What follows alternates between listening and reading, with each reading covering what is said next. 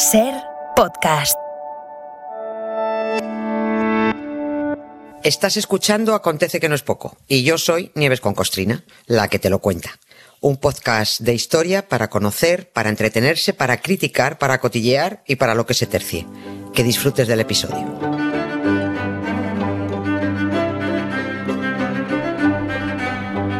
Hola Nieves, buenas tardes. Buenas tardes, Carlas, ¿qué ¿Cómo tal estás? estás? ¿Qué tal? Muy bien, muy bien. Después de una, Yo también. después de una ventana de los libros eh, espectacular.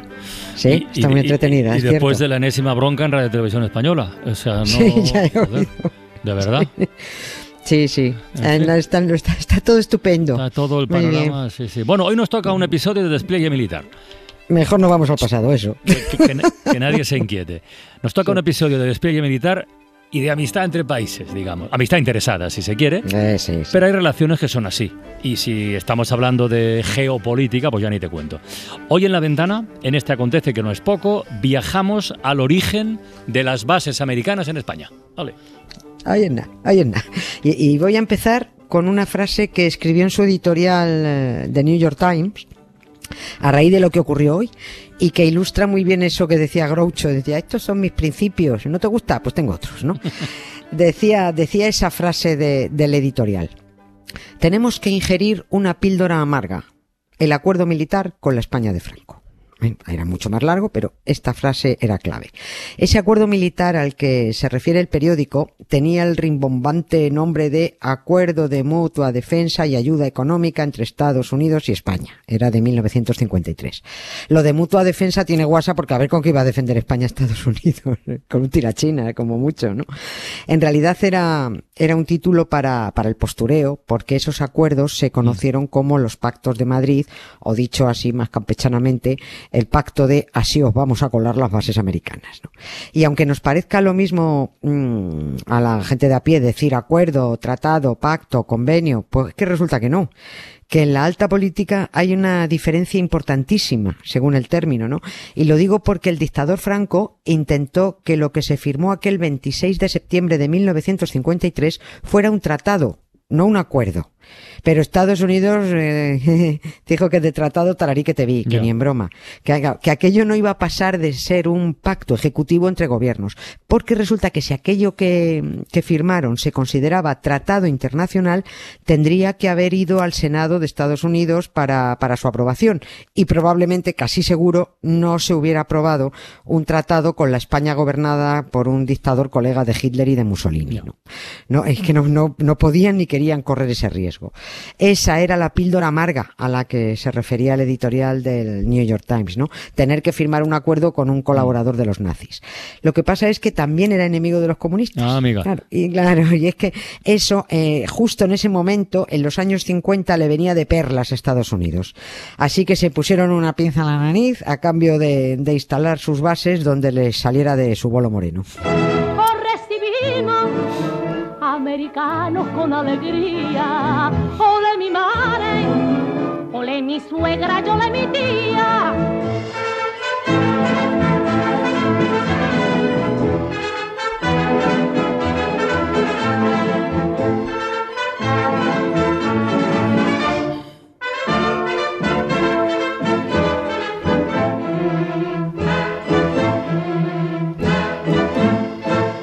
Marsal no llega nuestro avión.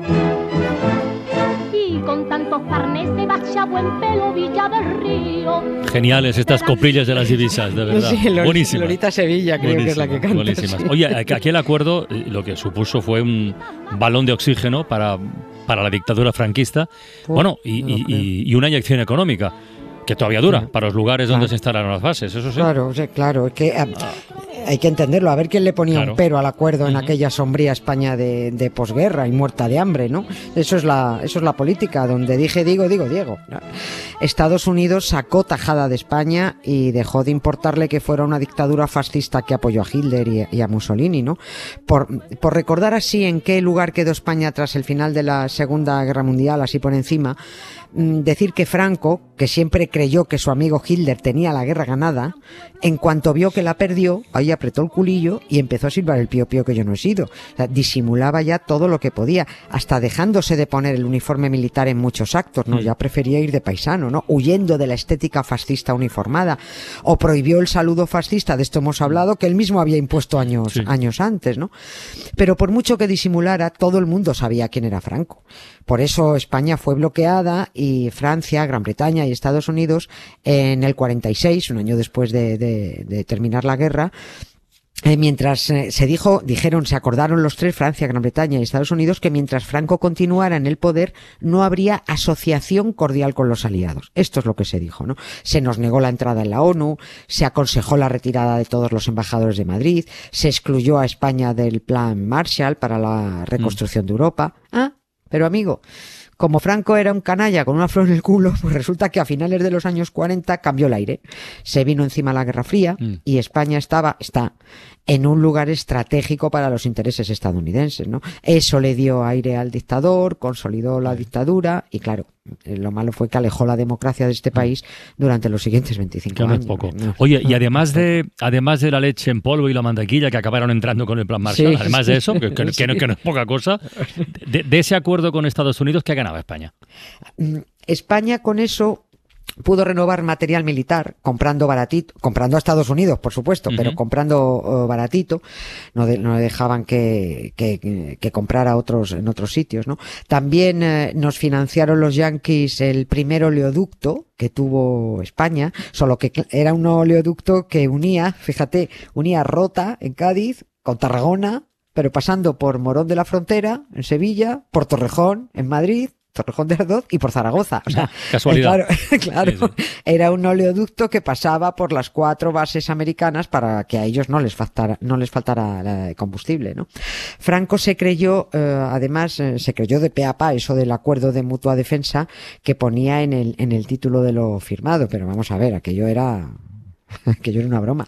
Los yanquis consideraban que ya bastante favor le hacían a, este tipo eh, poniendo unas bases y dejando que nos visitara la sexta flota de vez en cuando, ¿no? Que es que eso era mucho dinerito contante y sonante. Sí, sí. Cuando llegaba a Barcelona la sexta flota, Sí, eh, antes de firmarse este acuerdo, vamos que dejaban un millón de pesetas cada vez que bajaban. Que Claro, un millón de pesetas a finales de los 40, eh, principios de los 50, eso era una locura. Una de- pasta. Claro, eso era, eso era tremendo, ¿no? El dictador se creyó amigo de los yanquis y se hizo ilusiones, en concreto con dos asuntos a raíz de la firma, pero solo escuchó desde Washington dos pedorretas muy sonoras, muy sonoras. Una, uno de esos asuntos fue cuando pidió ayuda a Estados Unidos con la guerra de Ifni en la costa africana. También hemos comentado, al, al- hemos, digamos, un acontece al asunto este. Eh, Ifni está enfrente de Canarias, ¿no? Estados Unidos dijo que ni en broma se metía en, en ese berenjenal. A cuento de que se iban a enemistar ellos con Marruecos porque Franco quisiera mantener un pedazo de terreno en un país que no era el suyo y además producto del colonialismo. Mm, no estamos hablando de territorios históricos como Ceuta y Melilla, ¿no? Sino una cosa que habían pillado ahí en la época colonial.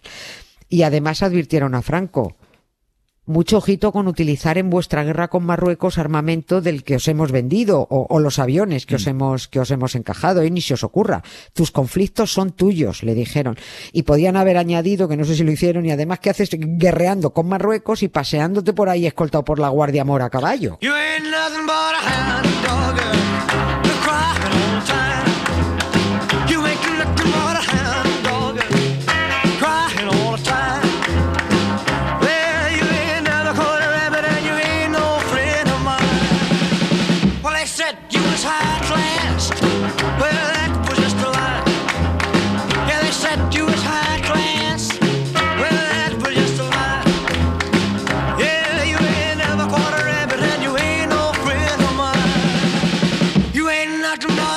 Ya está visto pues que en lo de Marruecos pinchó un hueso.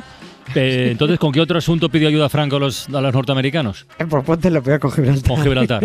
Está mal. Claro, tampoco. claro.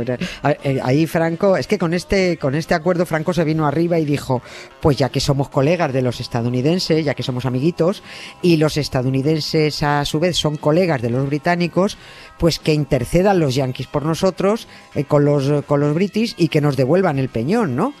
El dictador insistía, hombre, amigo americano, que, eh, si hemos firmado un acuerdo de mutua defensa, pues eso, Gibraltar español, Gibraltar español, ¿no? Defendernos de la pérfida Albión, ¿no? Yo no sé si se lo dirían, pero al menos pensarían que si España quería recuperar Gibraltar, pues que le pidieran cuentas a los Borbones por haberlo regalado, ¿no?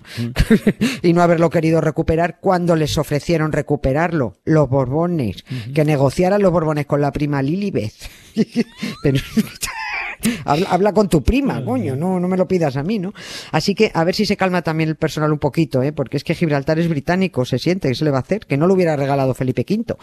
Y sobre todo, que algunos de determinada ideología patriotera y un- iba a decir un poquito, ¿no? Muy, muy desorientada, dejen de hacer el ridículo reclamando el peñón y a la vez poniendo banderas a media hasta cuando se murió la dueña del peñón. Sí. Esto, esto no tenía ni, ni pie ni cabeza, ¿no? Hay eh, los dos o tres pueblos de, de Andalucía, incluida la ciudad de Almería, que tienen en su callejero la calle Gibraltar Español. Ah, Hay no, ocho sabía, no pueblos en- sabía eso. Hay ocho pueblos en España, una de, la única ciudad es Almería, como no, que tienen la, en el callejero Gibraltar español, ¿no? Bueno, pues eh, casualmente como Andalucía también decretó la tontería esta del luto oficial, que es una chorrada como una casa, bueno, pues en Almería pusieron la bandera media asta y en otros pueblos de Andalucía y les quedó un luto oficial entre chusco y cómico, además de, de, de servil y plebeyo, claro, en Oye, absoluto. vo- volvamos al tema de hoy. A ver, eh, los acuerdos de las bases, ¿cuándo empezaron a negociarse? Porque has contado que, pues, bueno, una cosa es que se firmaran en, en 1953, Sí. pero eso tuvo que empezar a discutirse mm, Antes. bastante antes, ¿no? Sí, sí, sí. El primer contacto fue, el primer contacto para esto fue muy casual, eh, pero providencial, la verdad. Em, la cosa empezó en 1948, cuando un general yankee llamado Foster Sherman entabló cierta rel- relación, porque no se, no se le puede llamar amistad, ¿no? Tuvo cierta relación con Carrero, con Carrero Blanco. Y charlando, charlando, vio en él, en Carrero Blanco, un, un enfermizo, un furibundo anticomunista, ¿no? Y este general Sherman, pues se puso tan contento y se vuelve a Washington diciendo, oye, pues lo mismo no hace falta que estemos tan enfadados con la dictadura española porque haya sido amiga de, de, de Hitler, ¿no? Lo importante es que es archienemiga de Stalin ahora, ¿no? Y que España está ahí puesta muy bien colocadita en un estrecho por el que se entra y se sale del Mediterráneo, ¿no? Es un, una- un sitio fundamental, ¿no? Y tanto insistió, tanto insistió el tal Sherman este, que convenció a Washington para que al menos aceptara recibir a una delegación española, bueno, pues para que los escuchara un poquito, para empezar a hablar. Y así, eh, así empezaron a hablar, aunque es verdad que sin ganas. Me dijeron, bueno, venga, que vengan y nos cuenten algo, pero no vamos a llegar a ningún acuerdo. Y sin ganas siguieron eh, hablando y recibiendo delegaciones en 1949. Hubo, muchos sobornos de, de- de- de- desde España a determinados políticos estadounidenses. Pero resulta que en, en 1949 empezaron a pasar cosas. La URSS le enseñó al mundo su primera bomba atómica. Ups, vaya por Dios. Mao Zedong llegó al poder en China. Otro ups. ¿eh? Luego empezó la guerra de Corea. Y le dice Washington a París y a Londres, oye, pues lo mismo, hay que ir mejorando las relaciones con el nazi de Franco, porque pues, a ver qué harías tú en un ataque preventivo de la URSS. La ¿no? canción, sí, sí. Sí, sí. La posibilidad de instalar una base estadounidense en plena Guerra Fría cerca del estrecho de Gibraltar, Claro. pues era demasiado atractivo. Por eso la base de Rota es la primera, ¿no? Que empiezan a construir. Claro. Claro, sí, es la primera. Y, y la más grande. Sí, sí, sí, es enorme. Y, y- y la más... Uy, le acabo de arrear un guantazo al micrófono. y la más importante de, de las cuatro, ¿no? Porque, porque es base naval y base aérea, ¿no? las dos cosas. Es la puerta de entrada al Mediterráneo. El dinero que empezó a entrar allí, con miles de americanos yendo y viniendo, Claro, vete tú en aquel entonces a decirles a los roteños Yankees go home, ¿no? Te crujen, ¿no? De cara a la galería, con aquel acuerdo los dos países se- se prometían defensa mutua, cooperación económica, amor eterno, por supuesto, y asistencia técnica. Esos eran los puntos conocidos del pacto. Pero el meollo de la cuestión estaba en las cláusulas mm, no públicas, en las secretas, podríamos decir, ¿no? Que decían que en los territorios donde estuvieran las bases mandaba Estados Unidos, no España. O sea, se estaba cediendo territorio directamente. Y que además los yanquis tenían derecho a almacenar bombas atómicas en suelo español. Eso fue gravísimo. Y vaya si las almacenaron. Las almacenaron tanto que a los de Palomares, además de leche en polvo y queso, les cayeron del cielo un par de pepinos.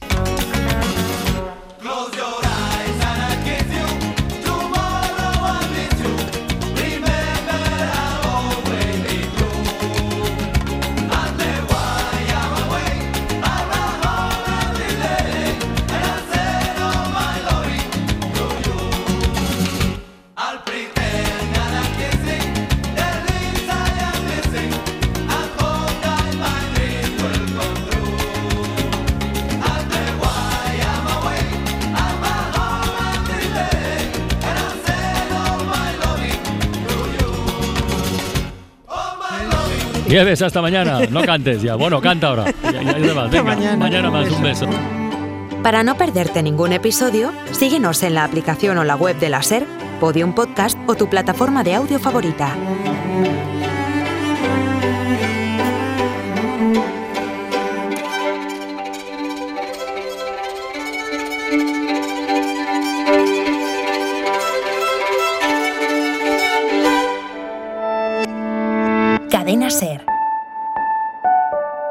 La radio.